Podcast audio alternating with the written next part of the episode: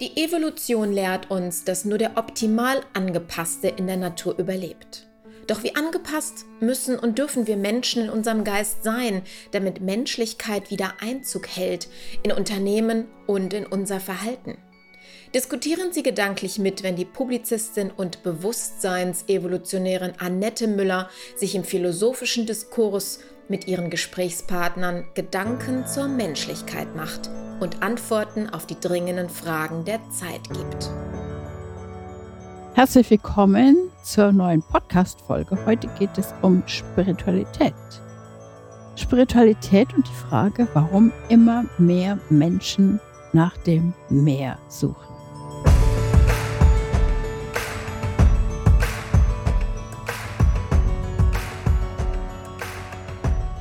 Falk, leg los. Ja, ähm, die Frage beschäftigt mich in der Tat auch.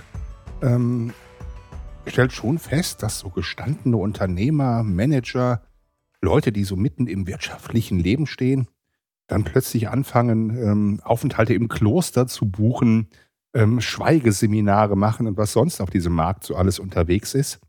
Ähm, Reisen dann auch machen, wie gesagt, in ähm, fernöstliche Länder, um dann da mit Meistern zu sprechen. Das hast du ja auch gemacht.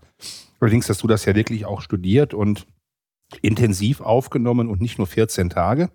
Aber ich habe schon den Eindruck, es gibt eine extrem große Sehnsucht ähm, nach Sinn, nach Sinnsuche, nach Spiritualität, nach mehr.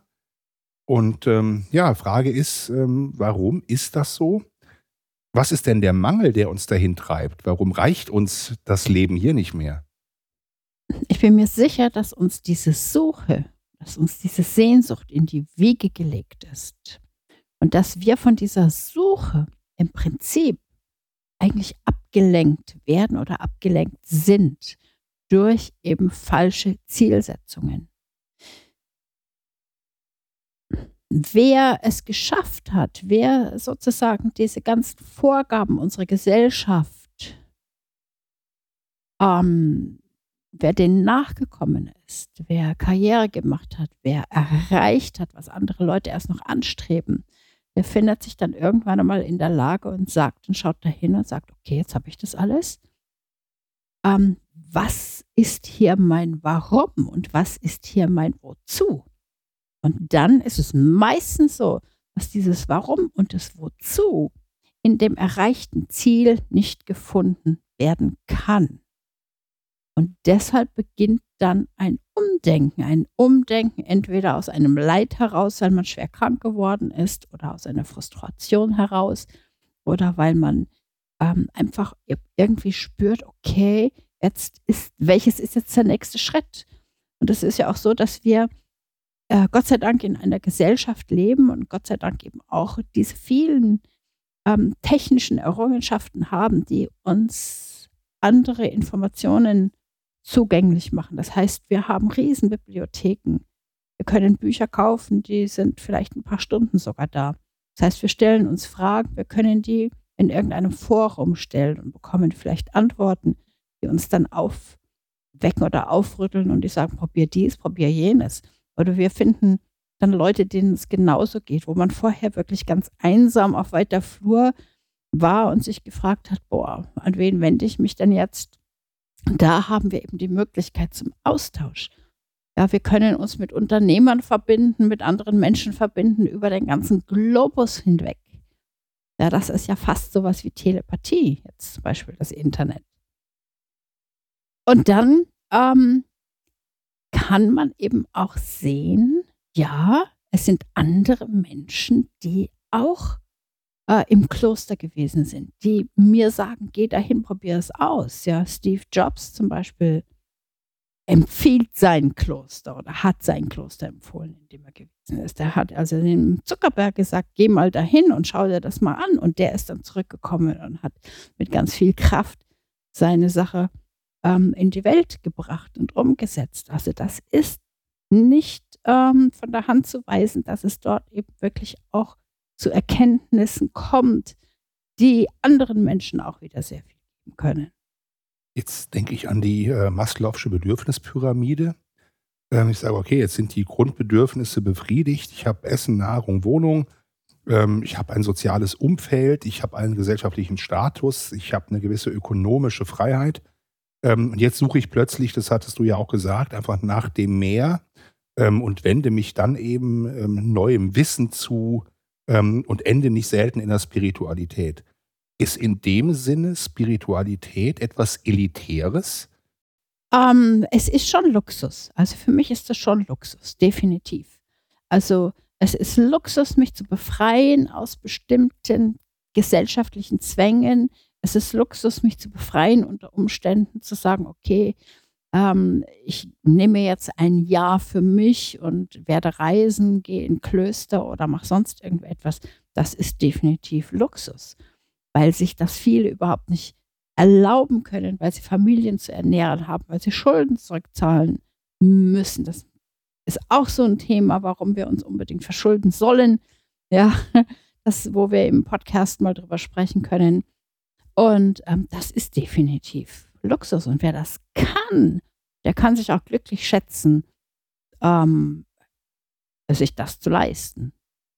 Jetzt hat Spiritualität in so einer ähm, harten Wirtschaftswelt ähm, ja immer auch so ein Geschmäckle. Ne? Das ist dann so nach dem Motto, oh, jetzt so als Mitarbeiter drauf geguckt, der Chef war immer normal und jetzt biegt er plötzlich in so eine, so eine ganz falsche Richtung ab. Jetzt geht er plötzlich in die Kirche oder ähm, stellt sich einen großen Buddha hin oder hat jetzt irgendwie die große Erleuchtung.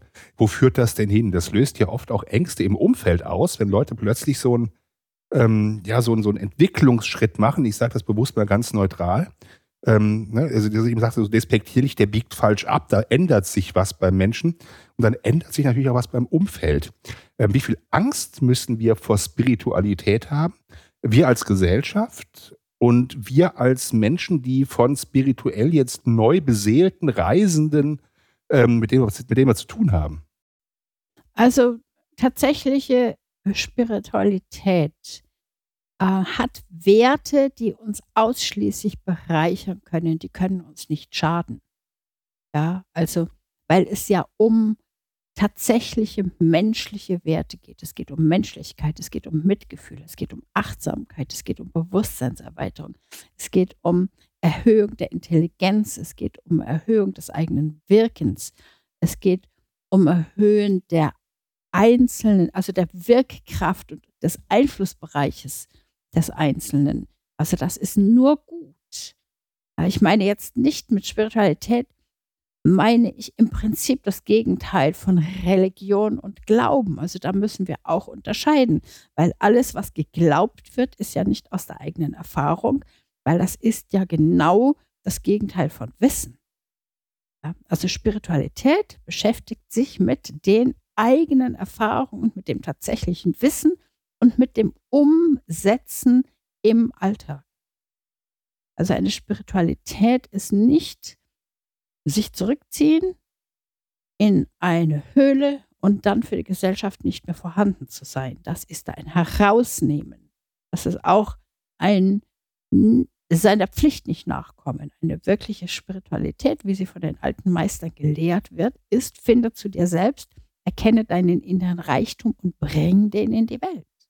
Jetzt verstehe ich dich so, dass Spiritualität eine Art Selbsterfahrung ist, ähm, was sich ja auch mit Meditation, ähm, mit Anhäufung von Wissen, mit Selbstreflexion erreichen kann. Ich finde das interessant, dass du das auch von Glauben und von Religion abgrenzt, weil das hat niemand erfahren. Das ist uns irgendwo gelehrt worden an Schulen oder in der Kirche oder ähm, Kommunion, Konfirmationsunterricht. Ähm, und das ist ja auch gesellschaftlich geächtet, nicht zu glauben in bestimmten Kreisen. Da finde ich gut, dass da eine klare Abgrenzung stattfindet, weil diese Art Religion eben nicht spirituell ist. Jetzt finde ich, wir müssen auch eine andere Abgrenzung machen, nämlich die von der Spiritualität zur Esoterik, ähm, die ja auch wieder nur Glauben ist, ähm, teilweise ja auch sehr gefährlich, sehr indoktrinativ auch unterwegs ist. Ähm, wie grenzt du das denn ab? Ah, ganz klar zur Esoterik wie zu einer Religion auch. Also das ist die gleiche, der gleiche Unterschied. Ja, weil in der Esoterik, also Esoterik an sich ist ja etwas Geheimes, das ist das Gegenteil von Exoterik, sondern es geht ja da um Geheimwissenschaft. Und wenn man jetzt Geheimwissenschaft betrachtet, ist das so, dass dort eben Techniken gelehrt werden, die dir ermöglichen, zu Kräften zu gelangen, die einem sozusagen Normalbürger nicht zur Verfügung stehen, weil der auch das Wissen gar nicht hat. Das, was heute als Esoterik gelehrt wird oder in der Welt ist, ist genau das Gegenteil von tatsächlicher Esoterik. Allein wenn man das Wort schon betrachtet. Das heißt also, hier, wurden, hier werden die Begriffe im Prinzip verwechselt.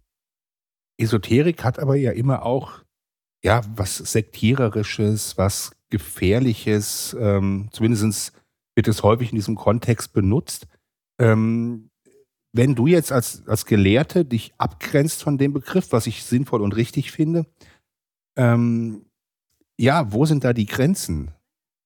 Naja, die Esoterik nimmt ja sehr, fängt ja sehr viele auf, die in dem landläufigen Glauben keinen Sinn mehr sehen, aber die eben das eine von der einen Schulter einfach nur auf die andere Schulter rüber wuchten. Ja, was der Inhalt selber meint, das ist halt ein anderer Inhalt, aber es ist im Prinzip genau das Gleiche. Das heißt, sie sind am Ende genauso indoktriniert. Natürlich. Und Spiritualität wäre etwas, was sowohl von Glauben, Glaubenssätzen, gesellschaftlichen Konventionen genauso ähm, entfernen würde wie von Esoterik. Und es ist eigentlich die höhere Form der Entwicklung, weil Spiritualität bedeutet, sich mit sich selbst zu konfrontieren, Wissen zu erlangen, um eine höhere Bewusstseinsstufe zu erreichen. Und das ist genau bewusst das Gegenteil von dem, was Kirche will und von dem, was Esoterik will, weil das ja immer auch eine Art von ja, Glaubenskorsett ist, von, von Knechtschaft ist, von Fremdbestimmung ist. Ähm, verstehe ich das richtig? Ja, genauso sehe ich das auch. Ja. Ähm, es ist so, dass wir in der Esoterik und dass wir im Glauben spirituelle Prinzipien wiederfinden. Ja, also da finden wir Prinzipien. Also es wird sehr viel von diesen spirituellen Lehren genommen und übernommen und werden dann sozusagen im, als Glaube und als Doktrin dargestellt. Wobei wir ja auch wieder unterscheiden müssen. Es gibt so viele verschiedene Arten von Glauben. Man kann das auch nicht über einen Kamm scheren. Es gibt so viele Strömungen in der Esoterik, auch als in der Spiritualität. Also sowohl als auch. Und ähm, das über einen Kamm zu scheren, ist natürlich sehr einfach, aber wenn wir da ja wirklich in die Tiefe gehen wollen, müssten wir jetzt eigentlich einzelne Strömungen anschauen. Das würde aber hier zu weit führen. Es ist nur wichtig zu wissen, für den Einzelnen, für die einzelne Person, die jetzt zum Beispiel irgendwie etwas Spirituelles sucht. Alles, was präsentiert wird, was also sozusagen schön häppchenhaft und bequem serviert wird, ja, zu überprüfen, zu hinterfragen mit einem kritischen, wachen Verstand. Weil wir ja immer den tieferen Sinn tatsächlich auch wollen. Ja, wir, ähm, wir möchten, wir sehnen uns ja nach dem, nach, nach dem, was wir wirklich sind, wer wir wirklich sind. Ja, wenn wir nicht abgelenkt werden, dann können wir spüren, dass da so viel mehr ist, was auf uns wartet, dass ähm, wir noch so einen viel, viel größeren, weiteren Horizont haben, dem wir nachstreben können, den wir erreichen können. Ja, das ist das alles. Und wenn wir jetzt die Möglichkeit haben, so eine Literatur zu lesen oder wenn wir anderen Menschen zuhören können, wenn wir Vorträge hören, wo wirklich diese Antworten auf die brennenden Fragen drin sind. Natürlich ist das der Sinn des Lebens, der uns umtreibt, ja. Ähm, und eben die Suche nach dem Glück und die Suche, wer bin ich wirklich. Da können, haben wir natürlich die Möglichkeit, hier zu schauen, da zu schauen. Und das ist auch ganz wichtig. Es ist wichtig, sich umzugucken, zu gucken, wo ist es denn für mich stimmig. Aber da müssen wir wieder aufpassen, weil das ja auch viele Strömungen sich zunutze machen und uns eben ganz bequem Lösungen präsentieren, die dann nur wieder tatsächlich ablenken und uns dann vielleicht in die eine oder andere neue Abhängigkeit bringen. Ja, also das ist schon wichtig. Aber die Spiritualität, die finden wir tatsächlich auch in den verschiedensten Religionen, bei den verschiedensten Autoren, in der Philosophie, Und da gucken muss eben jeder eigenverantwortlich nach sich selber schauen und auch aufpassen, dass er nicht in ähm, eine Abhängigkeit gerät. Wobei natürlich auch wieder zu sagen ist, wer sagt denn, dass die eine Abhängigkeit schlimmer ist als die andere Abhängigkeit? Ja, natürlich, wenn dann jemand in irgendeiner Esoterikströmung drin ist, ähm, dann ist das ein verlorenes Schäfchen. Ja, wer beurteilt denn, das ist schlecht, das ist gut? Ja, unsere Gesellschaft im Mainstream, wenn du sagst, es ist so, ja, wir dürfen ja gar nicht an irgendetwas anderes glauben, das ist richtig, das sollen wir nicht. Aber wir merken eben, dass in der normalen Religion nicht diese Zufriedenheit gefunden wird, sonst würden die Leute ja nicht irgendwo anders suchen, sondern es wird ja auch ganz viel mit Angst gearbeitet. Angst, dass geh du mal nicht weg, weil wenn du weggehst, dann geschieht dir irgendwas ganz Schlimmes. Ne? Das ist eben gucken. Also jeder, der, der sagt, geh mal nicht weg, weil da passiert ja was Schlimmes, weiß, okay, da will ich mit Angst krallen. Gut, das ist natürlich in den monotheistischen Religionen in der Tat schon so, dass wir eher ein strafendes Gottesbild haben. Also wenn du sündigst, hat das Konsequenzen. Dann kommst du in den Himmel oder kriegst eben dann nicht deine 70 Jungfrauen ähm, oder hast halt sonst irgendwelche Nachteile, wenn du nicht brav bist. Ähm, vielleicht ist das auch der Punkt, weswegen viele dann in den Buddhismus gehen, weil das halt immer dieses Liebende ist, dieses Gesellschaftliche ist. Du wirst wiedergeboren, du hast äh, Du hast einfach die Chance, dich immer wieder neu zu bewähren, ähm, wohingegen du halt hier im Fegefeuer landest. Also möglicherweise ist das so ein Stück weit auch die Sehnsucht. Ich frage mich halt, wenn Menschen eben auf dieser elitären Ebene sind und sagen, ich habe mich weiterentwickelt, ich möchte jetzt spirituell meine Gedanken, meinen Horizont erweitern, ähm, gehen ja viele einen ganz großen Schritt gleich. Also man nähert sich nicht in homöopathischen Dosen und geht in kleinen Schritten, ähm, ich gehe erstmal ins Kloster, dann mache ich ein Schweigeseminar, sondern muss es dann gleich Indien sein. Da ist dann auch ganz viel Abenteuerlust dabei. Ähm, ist das auch irgendwo eine Art Getriebensein? Also gibt es auch so eine Art ähm, Hektik ähm, und Versuchen, Abkürzungen zu gehen in der geistigen Entwicklung? Warum nicht? Ja? Ich muss doch nicht unbedingt äh, auf den Berg klettern. Ja? wenn da auch eine Gondel ist. Ja, wenn ich da oben auf dem Berg will, dann warum soll ich die Gondel nicht nehmen? Schreibt mir doch keiner vor, dass ich es mir unbequem machen muss. Wenn ich schnell irgendwo hingelange, warum soll ich da nicht schnell hingehen? Ich muss doch nicht mit dem Trabant fahren, wenn ich ein schnelles Auto habe, nur weil es vielleicht gesellschaftskonformer ist. Also das finde ich ja zum Beispiel gar nicht, dass das unbedingt homöopathisch sein muss, wenn es sich jemand leisten kann. Ja, wirklich diese das volle Programm zu machen, finde ich das super.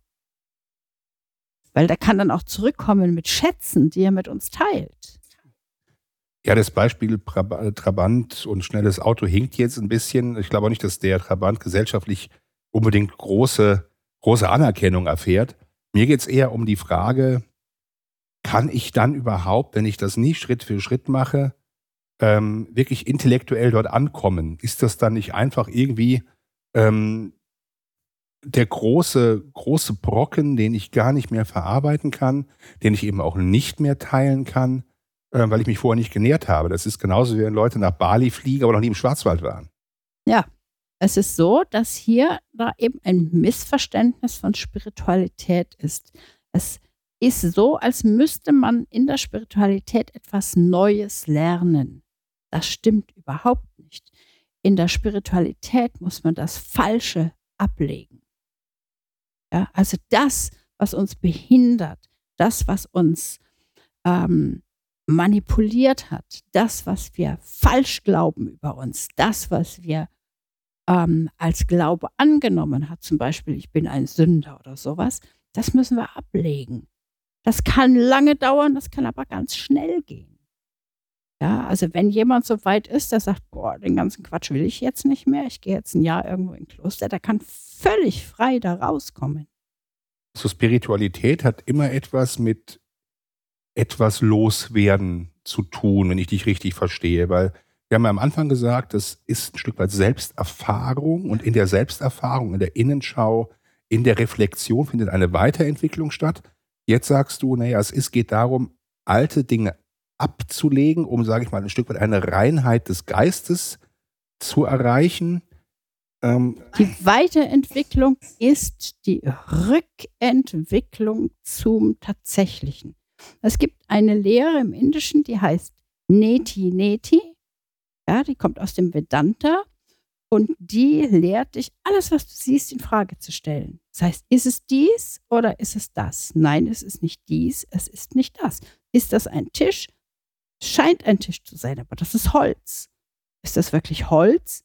Es scheint Holz zu sein, aber es besteht aus Molekülen und so weiter und so fort. Das heißt, hier geht man in die Reduktion und legt alles ab, was, was, was stört um dann eben zum Kern der Sache zu kommen. Und das ist eben auch beim Menschen der Fall.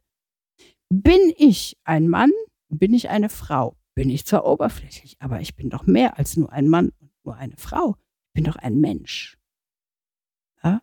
Bin ich meine Kultur? Und so weiter und so fort. Ja, also das geht ganz stark in die Tiefe und legt dann ab, was einem gesagt wurde, was wir gelernt haben. Jetzt ist ja die Frage, wenn man am Anfang die Frage gestellt, warum sehnen sich Menschen immer nach mehr? Ähm, und die wenigsten gehen dann ja in die Höhle oder ins Kloster, sondern sie erfahren da etwas und nehmen das dann mit und versuchen das hier in ihren Alltag zu transferieren. So, das endet dann ja nicht damit, dass sie sich eine Buddha-Figur in den Garten stellen, ähm, sondern das hat ja dann auch praktische Auswirkungen auf das Leben. Nur dann hat es ja mit Selbsterfahrung am Ende auch was zu tun. Was kann denn konkret jemand, der jetzt sich auf diese Reise nach Spiritualität macht, wirklich mitnehmen? Wie viel Veränderung im Alltag findet statt? Der kann die Welt verändern. Der kann die Welt beeinflussen. Siehe Mark Zuckerberg und Steve Jobs. Das ist doch klar. Wie spirituell waren die beiden denn? Also ich nehme sie als, als Tech-Pioniere wahr. Nehme sie als. Wo ist der Unterschied? Wo ist der Unterschied? Warum soll es in dem Materiellen keine Spiritualität geben? Ja, wenn wir, wenn wir jetzt das alles reduzieren auf den Kern, müssen wir doch sehen, es ist alles aus diesem Kern geschaffen. Und zwar alles. Gut, das ist natürlich jetzt ein ganz anderer Blick auf Spiritualität, den wir vorher diskutiert haben. Ähm, wenn in allem Spiritualität zu finden ist, dann ist ja die Reise nach Indien oder ähm, in andere fernöstliche Länder oder nach Hawaii oder Gott weiß wohin ähm, ja dann auch gar nicht mehr notwendig. Dann kann ich ja theoretisch anfangen, Spiritualität nicht nur in den Alltag zu implementieren, weil ich sie woanders gelernt habe, sondern ich kann sie quasi vor meiner eigenen Haustür, in meinem eigenen Handeln jederzeit erkennen. Und genau so sehe ich unsere Zukunft. Das ist eine Bewusstseinsentwicklung. Das ist Bewusstseinsevolution, dass man eben, um den Kern der Spiritualität zu erleben, zu erfahren, eben nicht mehr ins Kloster gehen muss, sondern dass er tatsächlich in der, vor der Haustüre ist, dass er bei den Nachbarn ist. Und das finden wir doch heute schon. Wir finden doch heute in der Nachbarschaft Menschen, mit denen wir ganz unglaublich tolle Gespräche führen können. Das ist doch fantastisch. Wir finden im Internet, wie viele unglaubliche, wunderbare Menschen habe ich auf Facebook zum Beispiel getroffen. Das ist sensationell. Ich treffe da auch ganz viele Spinner und Scharlatane. Ja, ähm, es gibt einen ganz tollen Spruch, den finde ich total klasse. Und zwar da, wo es Menschen gibt, gibt es Buddhas und Fliegen. Das verstärkt sich im Internet noch, weil es relativ ungefiltert über den Äther geschickt werden kann. Ähm, trotzdem finde ich den Gedanken spannend, dass jeder in der Lage ist, Spiritualität zu erfahren, auch mehr oder weniger in den ganz alltäglichen Dingen. Ähm, kann man eine bestimmte Art von spirituellem Denken erlernen? Gibt es überhaupt eine bestimmte Art des spirituellen Denkens? Ich glaube, dass zuallererst das Gefühl einer tiefen Frustration da ist, um sich solchen Gedanken erstmal zuzuwenden. Und dann, wenn man beschließt, ich möchte es lernen, kann man es lernen. Aber dieser erste Schritt, der ist notwendig. Wenn sich jemand dafür nicht interessiert, dann kommt der Prophet auch nicht zu ihm. Oder kommt der Berg nicht zum Propheten? Ist dann Spiritualität eine Art Entscheidung? Also ist es jetzt der Wunsch, ich möchte bestimmte Dinge im Alltag hinterfragen? Ich möchte mehr wissen über mich, über mein Verhalten, über mein Wirken. Ähm, über mein Sein. Und dann wäre das ja eine bewusste Entscheidung, ähm, zu sagen, ich will diesen ganzen Spiri-Quatsch ähm, gar nicht, ist ja auch, viel, den viele ja so titulieren. Oder ähm, dann muss ich auch bewusst entscheiden, ich möchte nicht nach Indien, nicht nach China gehen und trotzdem das Spirituelle in meinem Alltag erkennen. Das heißt, alles beginnt mit der Entscheidung, ich möchte mehr wissen, ich möchte mehr erfahren und ist dann nicht, aber das ist jetzt vielleicht auch eine ketzerische Frage, jede Art von Motivationsseminar und von Persönlichkeitsentwicklung dann auch Spiritualität?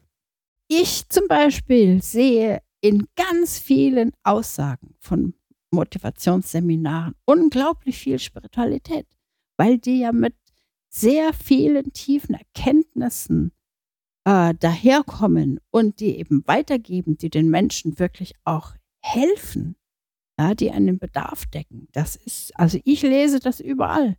Ja, weil aber auch mein Gehirn so gepolt ist, dass ich überhaupt in der Lage bin, das zu erkennen. Ja, weil der Mensch erkennt ja nur das, was er schon kennt. Das ist ja ganz wichtig zu wissen. Ich kann ja nur das erkennen, was ich in mir schon einmal erlebt habe. Deshalb ist es ja ganz wunderbar, immer mehr und mehr und mehr möglichst neue Erfahrungen zu machen, weil das ja meinen Horizont erweitert und mein Bewusstsein erweitert. Also könnte jeder Akt der Selbstoptimierung auch schon ein spiritueller Ansatz sein. Ja, so sehe ich das. Spannend. Wir machen ja auch noch eine Folge zum Thema, wie viel Motivation verträgt der Mensch eigentlich. Und ähm, gerade so in so einem Arbeitnehmer-Arbeitgeber-Verhältnis versucht ja jeder, jeden anderen zu motivieren. Wenn Spiritualität so einfach ist, wie du es jetzt machst, ist das ja ein unglaubliches Potenzial, ein völlig ungeborgener Schatz in dem jeder ja wachsen könnte, in welche Richtung und zu wessen Nutzen auch immer. Also wenn ich jetzt zum Beispiel, wenn mir das jetzt aufdoktoriert werden würde, ja, jetzt setze ich da mal hin und meditiere oder mache jetzt mal Yoga oder sonst irgendwie etwas, dann würde ich auf die Barrikaden gehen. Das würde ich nicht tun. Es ist schon eine gewisse Reife in dem einzelnen Menschen notwendig, ja, die ihn überhaupt dazu treibt, sich tatsächlich echt dafür zu interessieren. Ja, es sind zum Beispiel, ähm, man sieht ja überall, die Eltern sind äh, spirituell und die Kinder, die mögen mit ihren Eltern da gar nichts mehr zu tun haben, sondern die gehen auf die Barrikaden und sagen, na, also damit habe ich nichts zu tun. Ja, also die sind, äh, wenden sich da komplett davon ab, weil es ihnen auch irgendwie auch, weil die versucht haben, ihnen das aufzuzwingen. Das ist auch nicht so gut. Ich erlebe es natürlich schon in der Tat, was du sagst bei Eltern, ähm, dass die Kinder, früher waren sie beim Geigenunterricht und beim Tennis und hatten Terminkalender wie Erwachsene. Mhm. Heute müssen die zum Yoga und Meditieren üben.